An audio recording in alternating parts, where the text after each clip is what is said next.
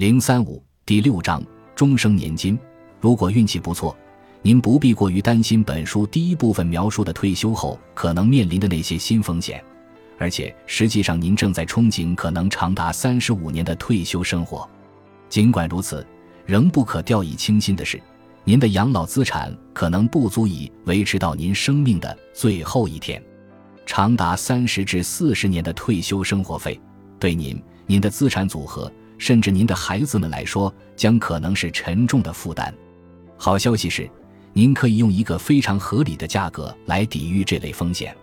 的确，现在人们通常会考虑购买保险来防范发生可怕事件的风险。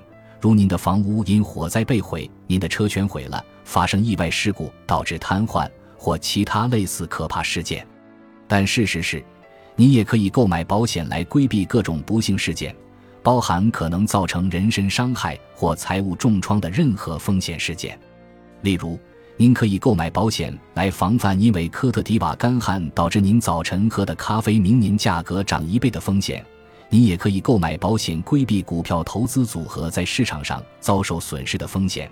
这些风险可能会对您的退休生活造成灾难性的影响。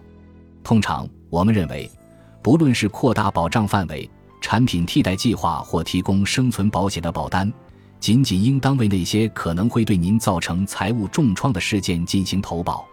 我们认为。您不应在那些仅能保护您免受相对较小经济损失的保险条款和产品上浪费钱财。当然，这也因人而异，取决于您的全部资源。如果为您的宠物猫进行肾移植手术会导致您破产，那还是从兽医处购买一份宠物保险。否则，您还是省下这笔保费吧。再回到我们的观点，我们已经说明，如果您没有一份真实的养老金，长寿风险可能毁掉您的退休生活，而长寿保险可以防范长寿风险。乍一看，买一份保险防范是一件值得祝福的事情，似乎听上去很奇怪。但保险并不是不让您活得长寿，而是保护您免受因为活得太长而导致的生活贫困。进一步说，长寿保险已嵌入您现在非常熟悉的养老金产品中了。